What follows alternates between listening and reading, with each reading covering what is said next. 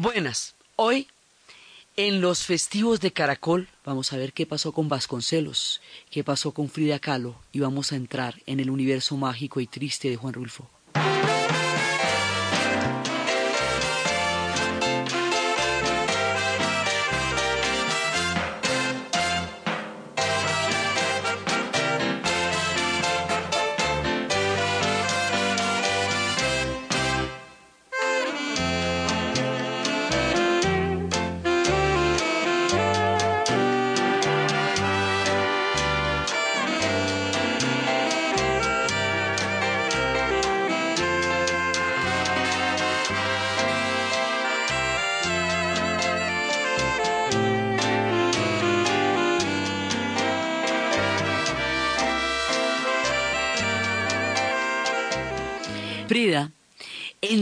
Altas y bajas, entre todas las, turbulencias de su historia con Diego Rivera, a pesar de haber superado obstáculos tan grandes como el que Diego se hubiera acostado con la hermana de ella, que ella se hubiera quedado con Trotsky, bueno, todo lo que les pasó, las altas y las bajas, Frida, en su inmenso pensamiento político, una mujer de vanguardia, una mujer de, de, las que estaba construyendo caminos, caminos que ella creó por primera vez en el arte, en la política, en la vida.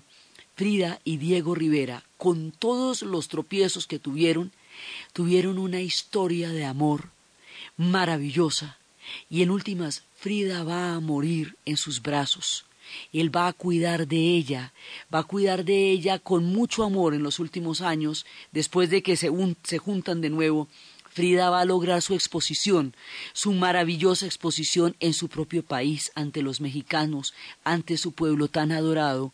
Frida va a hacer su exposición y poco tiempo después muere, ya digamos con, su, con una lucha enorme por haber mantenido la vida y el espíritu, pero ella muere en los brazos de Diego Rivera, completando así una historia de amor colosal de los tiempos de vanguardias.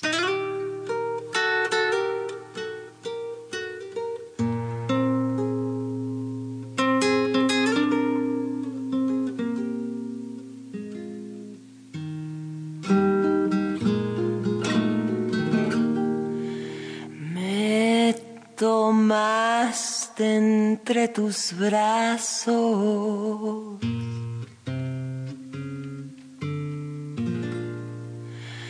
Y me hiciste muy feliz. Me dejé querer todito, con cuidado y despacito, para sentir más el amor me perdí en tus negros ojos. Me prendí en tus labios rojos.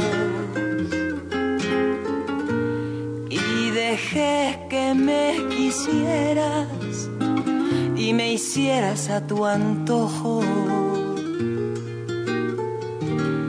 Desde afuera nos miraba una luna enamorada que celosa se sentía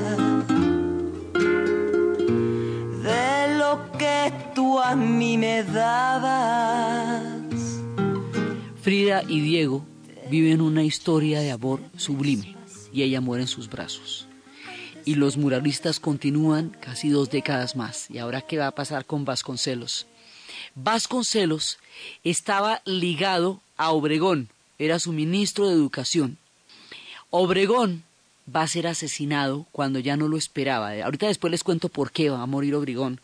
Cuando ya estaba sano, cuando ya había pasado todo el tropel, cuando el hombre ya estaba montado en el poder después de haber manejado tras bambalinas los hilos de la última etapa de la revolución. A ver por qué le va a llegar la hora a Obregón cuando pues ya todo había quedado atrás. Entonces ahorita después les cuento en qué contexto va a ser asesinado Obregón y cómo con él ya no quedó nadie vivo de los que montó la revolución.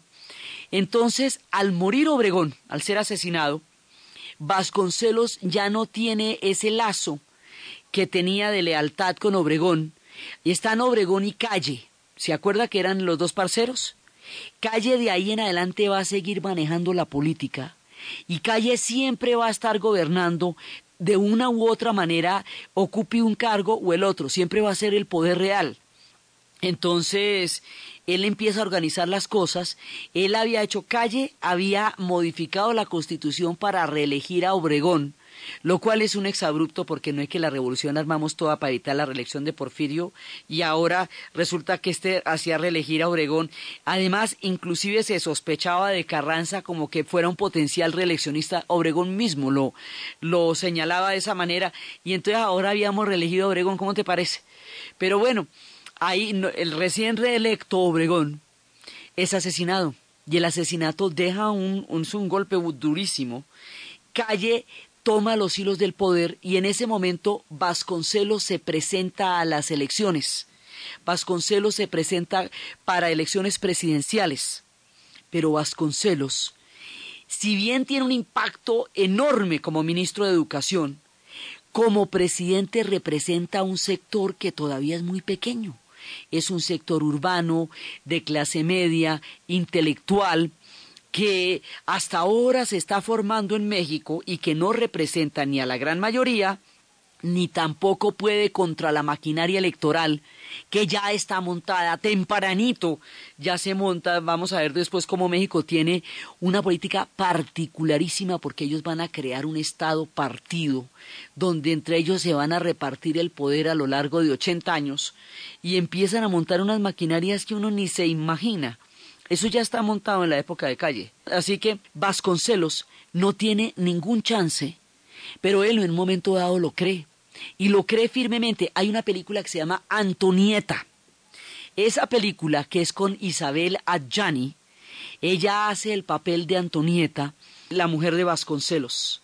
Esta mujer cree en Vasconcelos, en su hombre cósmico, en su teoría de este nuevo México. Ella queda totalmente fascinada por la envergadura del pensamiento de Vasconcelos, por las carretas que el hombre le echa, por su pensamiento político, por sus proyectos, y le mete la ficha y se le mete con todos los hierros. Esta mujer va a creer en él hasta los huesos. Con la derrota electoral, ellos se dan cuenta de la dimensión que tenían ellos dentro del mundo electoral mexicano. Ellos eran grandes en el proyecto cultural de México, porque la política es así. El hombre era grande, era en el proyecto cultural, en el proyecto educativo, pero ya en la presidencia no tiene la representación suficiente. No, pues es que lo barren, es que saca una votación mínima y además de eso los lo barren de ahí y fuera de eso sus, su, va a subir es calle porque él no solamente no tiene una representación grande, sino que además la maquinaria es infinitamente más poderosa que él. Eso era pelea de tigre con burro amarrado, pues eso no, él realmente ahí no tenía caso, pero él no lo sabe, él no lo sabe hasta que va a ser fatalmente derrotado en las elecciones. Y él empieza a llenarse de escepticismo. Entonces, Antonieta, cuando se da cuenta que perdieron las elecciones, ella lo hubiera acompañado en el fracaso. No hay problema, con el corazón roto, igual que él, porque ella era tan idealista como él. Pero ella empieza a sentir que Vasconcelos se le va, que Vasconcelos eh, desdibuja el amor de ella, que toda la lealtad, toda la adhesión, toda la solidaridad con que ella creyó en este hombre, él no la corresponde de esa manera. Él también era muy mujeriego como Diego Rivera, le rompe el corazón a Antonieta y Antonieta termina suicidándose en una iglesia. Y Vasconcelos termina comido por el escepticismo fuera del país. Esta historia, unas son de cal y otras de arena. La de Frida y Diego termina de manera sublime. Esta, no, esta termina triste y pa' una y pa' otra hay canciones. La historia del mundo en Caracol Radio. Se me acabó la fuerza de la mano izquierda. Voy a dejarte el mundo para ti solito, como al caballo blanco, le solté la rienda a ti también te suelto y te me vas ahorita. Y cuando al fin comprendas el amor bonito lo tenías conmigo, vas a extrañar mis besos en los propios brazos de quien esté contigo vas a sentir que lloras sin poder siquiera derramar tu llanto. Vas a querer claros que quisiste tanto, que quisiste tanto. Después de esto, en México va a ocurrir una cosa otra de las fracturas. Esa fractura que va a ocurrir eh, simultáneamente mientras estamos contando este relato es la que nos va a llevar a la muerte de Obregón. Esa fractura nadie se la imagina. Es una rebelión que se llama la rebelión de los cristeros, pero uno dice, bueno, ¿y qué es eso? Es que resulta que, ¿se acuerdan de la Constitución de 1917? ¿Acuerdan de los puntos de la Constitución? Uno de esos puntos era el Estado laico.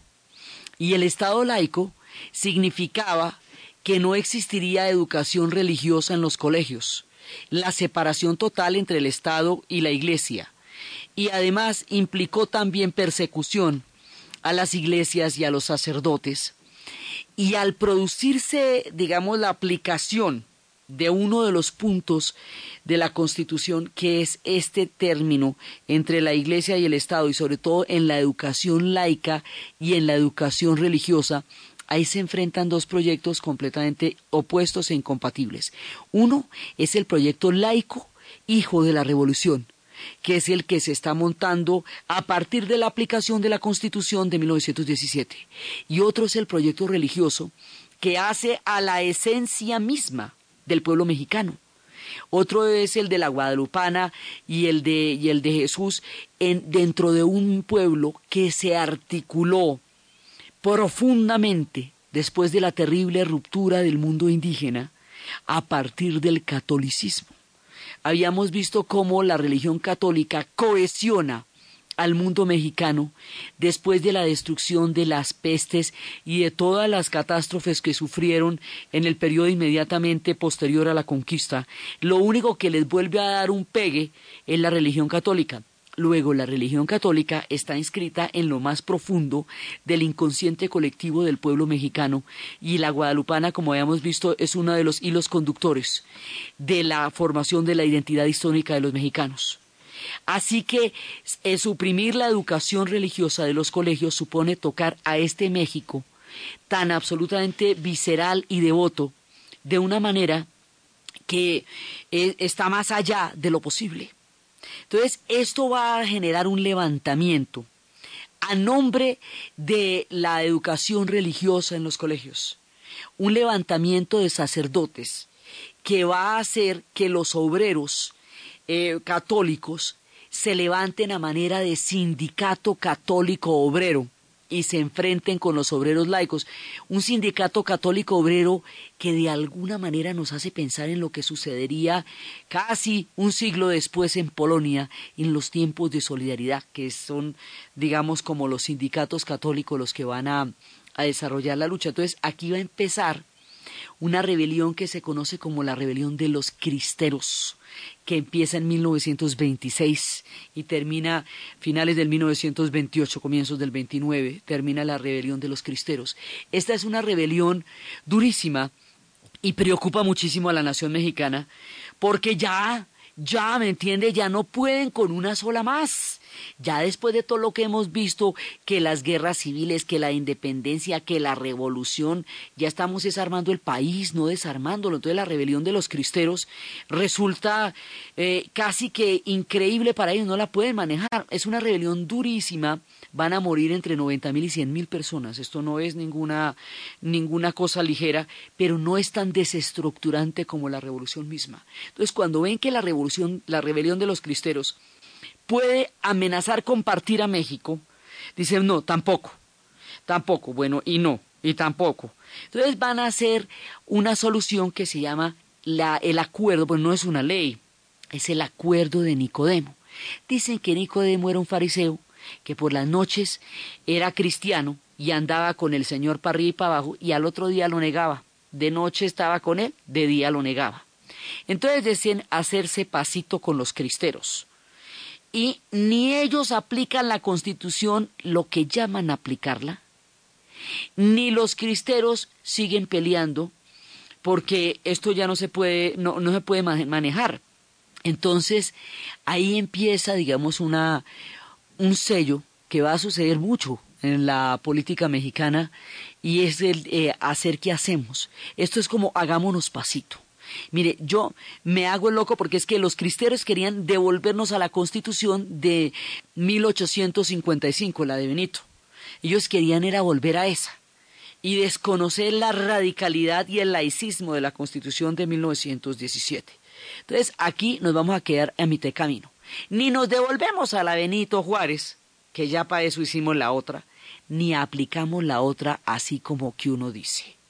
Y así haciéndonos pasito, y como por la mitad, es que van a aplacar esta rebelión, porque esto hubiera podido ser una cosa de gravísimas proporciones. Sin embargo, fue una rebelión muy dura, murieron noventa mil personas y esto deja una herida en México, una recordación muy brava.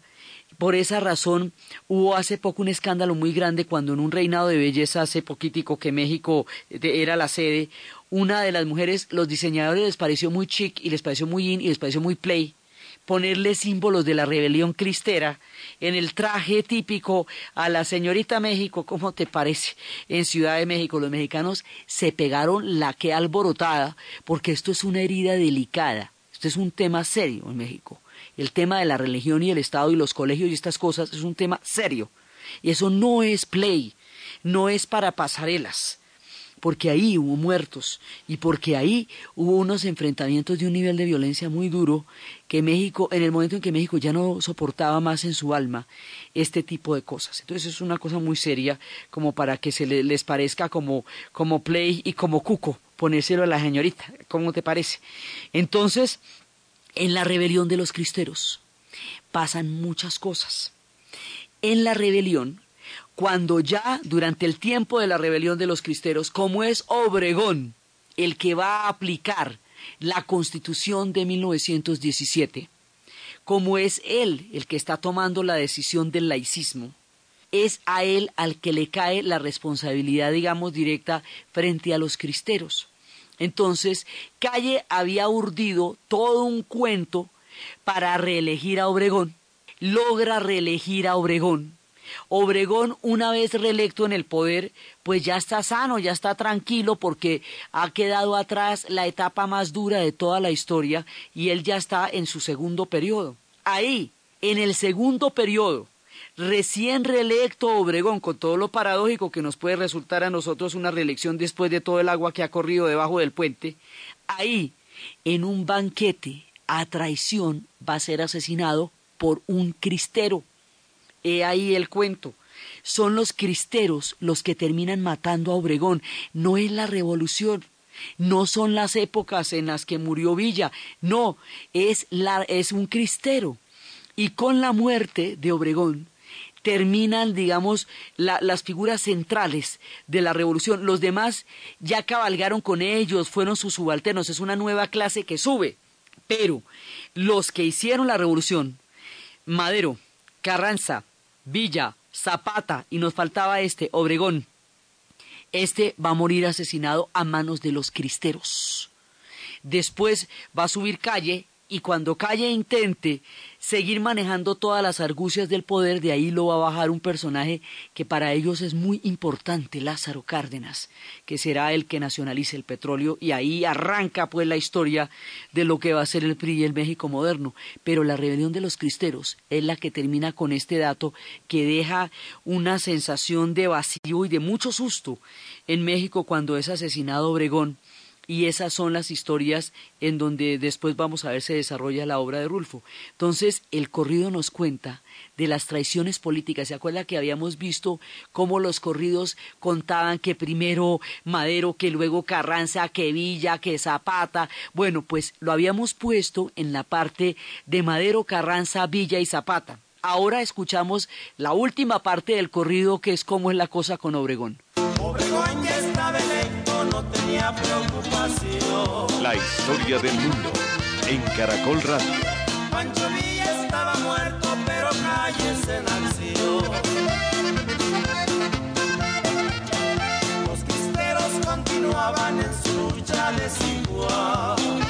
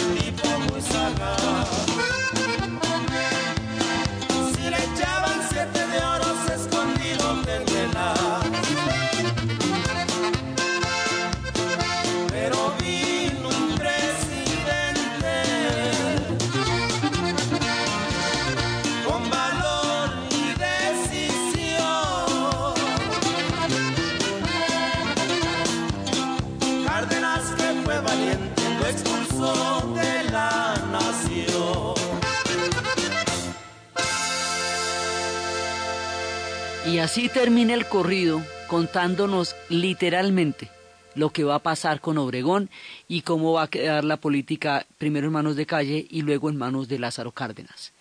La rebelión de los cristeros, que aquí la llamaban la lucha desigual, va a ser muy violenta y hay un personaje que va a ser un niño en la época de la rebelión de los cristeros y va a quedar profundamente marcado por ese episodio de violencia que le tocó en su vida y eso más adelante será el tema alrededor del cual se haya su se, se encuentre y se escriba su obra literaria.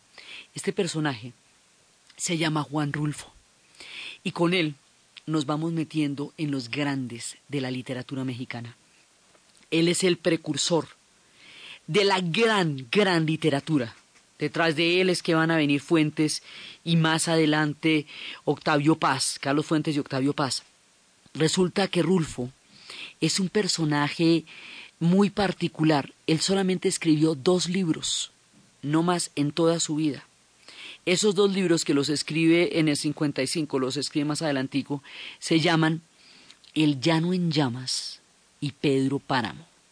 El llano en llamas se compone de una serie de cuentos que albergan diferentes temas y Pedro Páramo es una novela corta.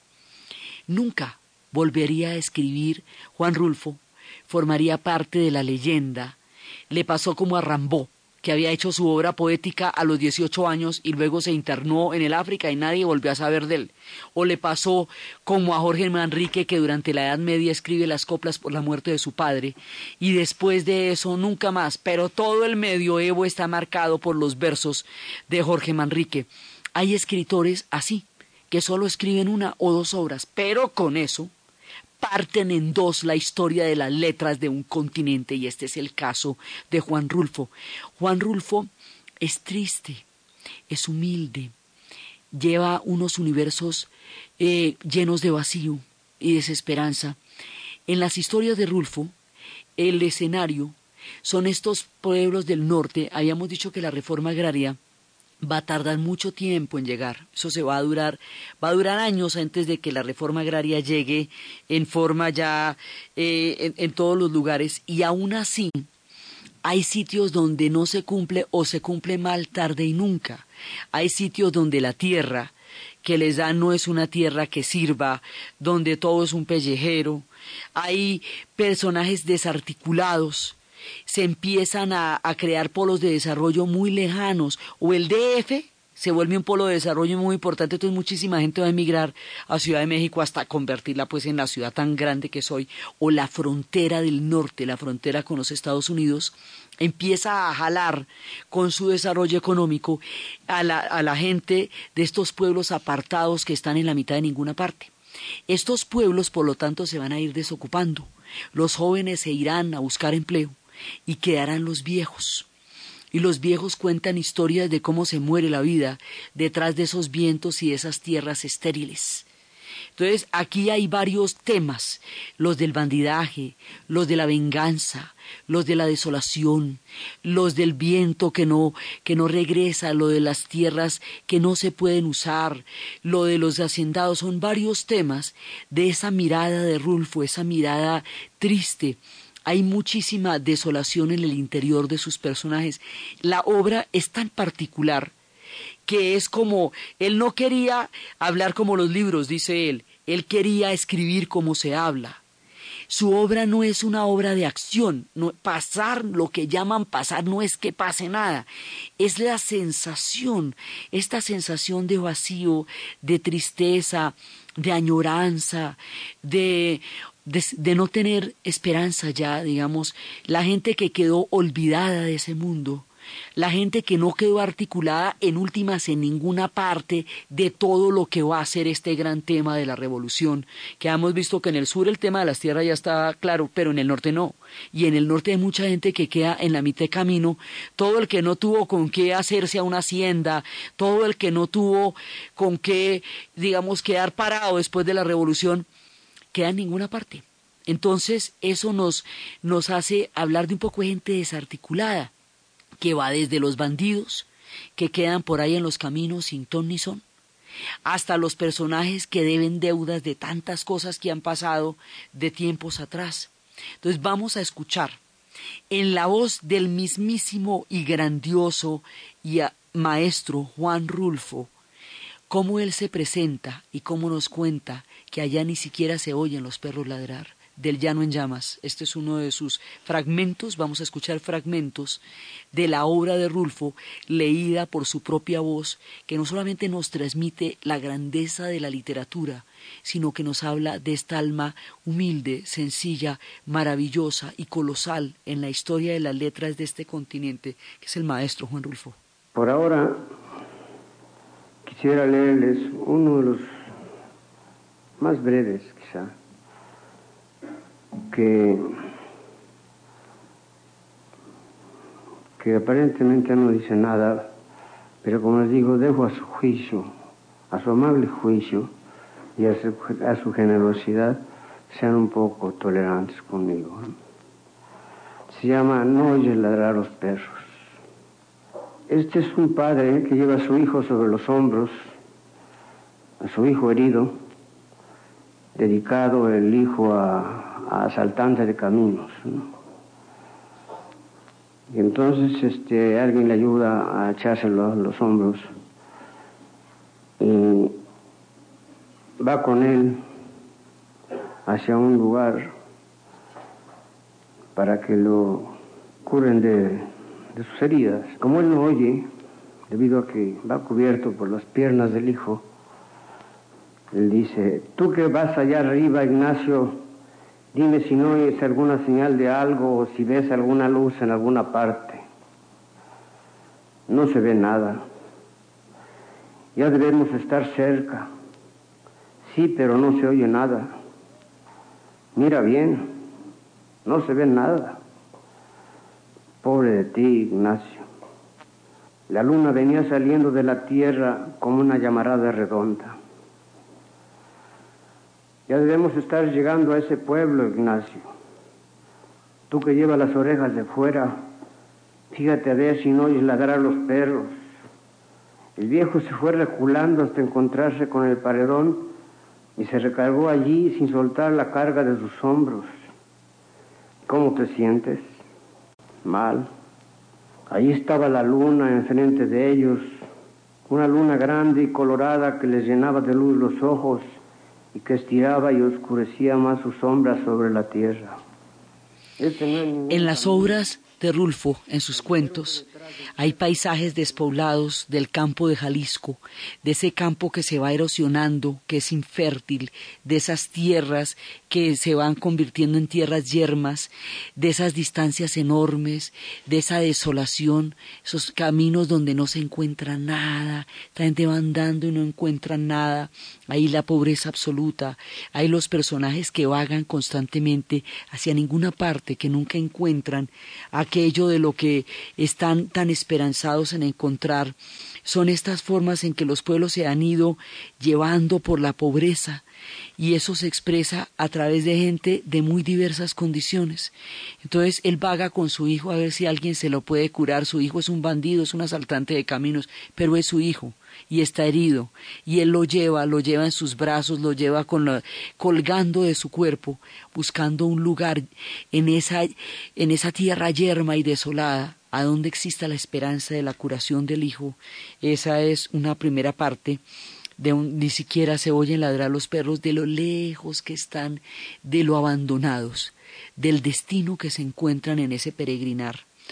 Y en esa época también hay otro cuento que lee, esto es sobre una venganza, un hombre que cometió un crimen hace mucho tiempo y ya está viejo, ya no hay para qué vengarse. Ya la cosa fue hace mucho tiempo, pero la venganza lo acecha. Y aquel a quien le va a pedir perdón o, de quien espera piedad resultará siendo el hijo del hombre que él mató. Es una cosa parecidita al tiempo de morir. ¿Se acuerdan que en tiempo de morir este hombre regresa al pueblo con la idea de que no lo maten y, no lo va a poder evitar porque son sentencias de las viejas venganzas que quedan pendiendo sobre el destino de los hombres. Diles que no me maten. Diles que no me maten. Diles que no me maten, Justino. Anda, vete a decirles eso, que por caridad, así diles. Diles que lo hagan por caridad. No puedo.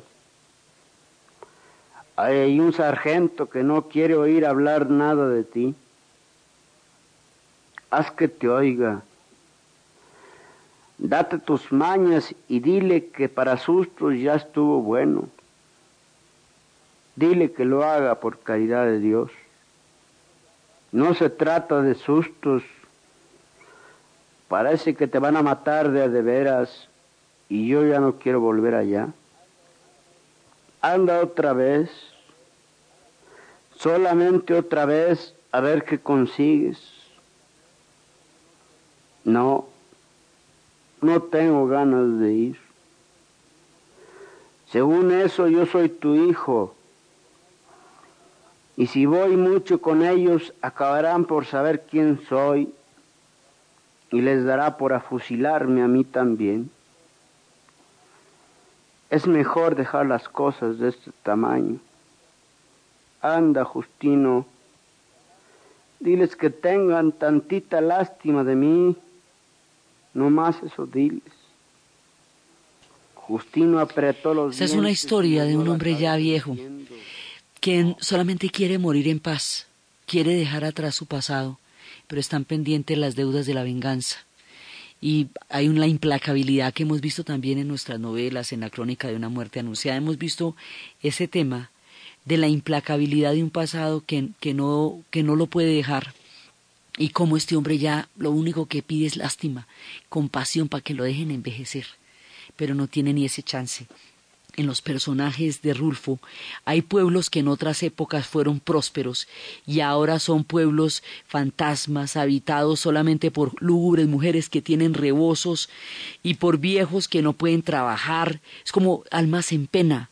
Historias de, de esas de erosión, historias de las diásporas, de aquellos personajes que en otra época tuvieron una vida ya no tienen ninguna, y de la desesperanza de la diáspora, digamos, de los pueblos que quedan, suspendidos en el pasado en el dolor, en la añoranza, en la desesperanza, en la desolación, donde ya no va nadie ni queda nadie, ninguno tan remoto, tan perdido ni tan triste como Lubina. Lubina. De los cerros altos del sur, el de Lubina es el más alto y el más pedregoso. Está plagado esa piedra gris con que se hace la cal, pero en Lubina no hacen cal con ella ni le saca ningún provecho.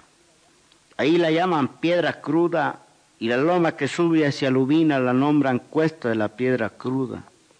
El aire y el sol se han encargado de desmenuzarla de modo que la tierra de por allí es blanca y brillante como si estuviera rociada siempre por el rocío del amanecer, aunque esto es un puro decir, porque en Lubina los días son tan fríos como las noches y el rocío se cuaja en el cielo antes que llegue a caer sobre la tierra y la tierra es empinada, se desgaja por todos lados en barrancas hondas de un fondo que se pierde de tan lejano. Dicen los de Lubina que de aquellas barrancas suben los sueños, pero yo lo único que vi subir fue el viento entre molina, como si allá abajo lo tuvieran encañonado en tubos de carrizo. Un viento que no deja crecer ni a las dulcamaras, esas plantitas tristes que apenas si pueden vivir un poco untadas a la tierra, agarradas con todas sus manos al despeñadero de los montes. Solo a veces, ahí donde hay un poco de sombra, escondido entre las piedras, florece el chicalote con sus amapolas blancas. Pero el chicalote pronto se marchita. Entonces uno lo oye rasguñando el aire con sus ramas espinosas haciendo un ruido como el de un cuchillo sobre una piedra de afilar. En Lubina, ya mirará usted ese esperanza. Eso ya cuando vaya subiendo se va poniendo peor. Y sí, ¿por qué no se van? Sí, pues porque no es que ahí están los muertos. No los podemos dejar. Acuérdese que los muertos son muy importantes en el imaginario y en el mundo mexicano, que los tienen que visitar los primeros de noviembre, que les dan calaveras y azúcar y toda la, la fiesta tan importante, son sus parceros, están con ellos, no pueden dejarlos, así sea en un lugar tan triste como Lubina. Nadie se puede ir de allá, los mayores no se pueden ir porque cómo dejan a los muertos. Entonces Lubina queda en ninguna parte, es la metáfora de la desolación y es literal, así hay pedazos allá. la tierra en México, si bien es un país muy grande, no toda la tierra es fértil. Hay grandes zonas donde la agricultura es sumamente difícil y muy, muy áspera, pellejeras, dice él, puros pellejos de la tierra, cuando dice que nos han dado la tierra, pues sí, pero ¿qué tierra nos dieron? Les, les daban una tierra que no era cultivable, el río estaba al otro lado y el valle donde verdaderamente estaban los cultivos, eso se lo dan en, en, otra parte, por eso se llama el llano en llamas, porque dice que les dan todo el llano, pero sí, pues les dan todo el llano, pero ahí no se puede cultivar, así que es, en últimas, es un eufemismo de una cosa que hace imposible porque eh, no hay ni una sombra de árbol ni nada. Ellos decían que después de tantas horas de caminar sin encontrar ni una sombra de árbol, ni una semilla de árbol, ni una raíz de nada, se oye ladrar a los perros. Uno creído varias veces en medio de este camino sin orillas que nada habría después, que no se podría encontrar nada al otro lado, al final de esta llanura rajada de grietas y arroyos secos. Pero sí hay algo, hay un pueblo. Se oye que ladran los perros y se siente el aire del olor del humo, y se saborea ese olor de gente como si fuera una esperanza. Pero el pueblo todavía está más allá, así es de remota la tierra que les han dado, como dicen. Y la otra gran novela, todo esto que estábamos escuchando y leyendo es del Llano en Llamas, pero la otra gran novela, el Llano en Llamas son series de cuentos. La otra es Pedro Páramo. Pedro Páramo es una historia de esos hacendados que logran acomodarse, sea cual sea la marea de la revolución, que en la época de los hacendados eran hacendatarios y en la revolución siguen siendo hacendatarios y siempre logran caer parados. En todas las revoluciones hay personajes camaleónicos que logran encontrar la manera de seguir donde estaban, pase lo que pase, entre quien entre, y que logran asimilarse a todo, decir lo que toca, está, lo que sea, con tal de quedarse. Esos personajes, esos asentados, uno de ellos tienen hijos por todas partes, de todos lados, los famosos hijos ilegítimos, seres abandonados en una sociedad donde eso era muy difícil. Y uno de estos hijos va donde este hacendado a ver quién es por una promesa de su madre, Pedro Páramo, y empieza así. Vine a Comala porque me dijeron que acá vivía mi padre, un tal Pedro Páramo. Mi madre me lo dijo, y yo le prometí que vendría a verlo en cuanto ella muriera.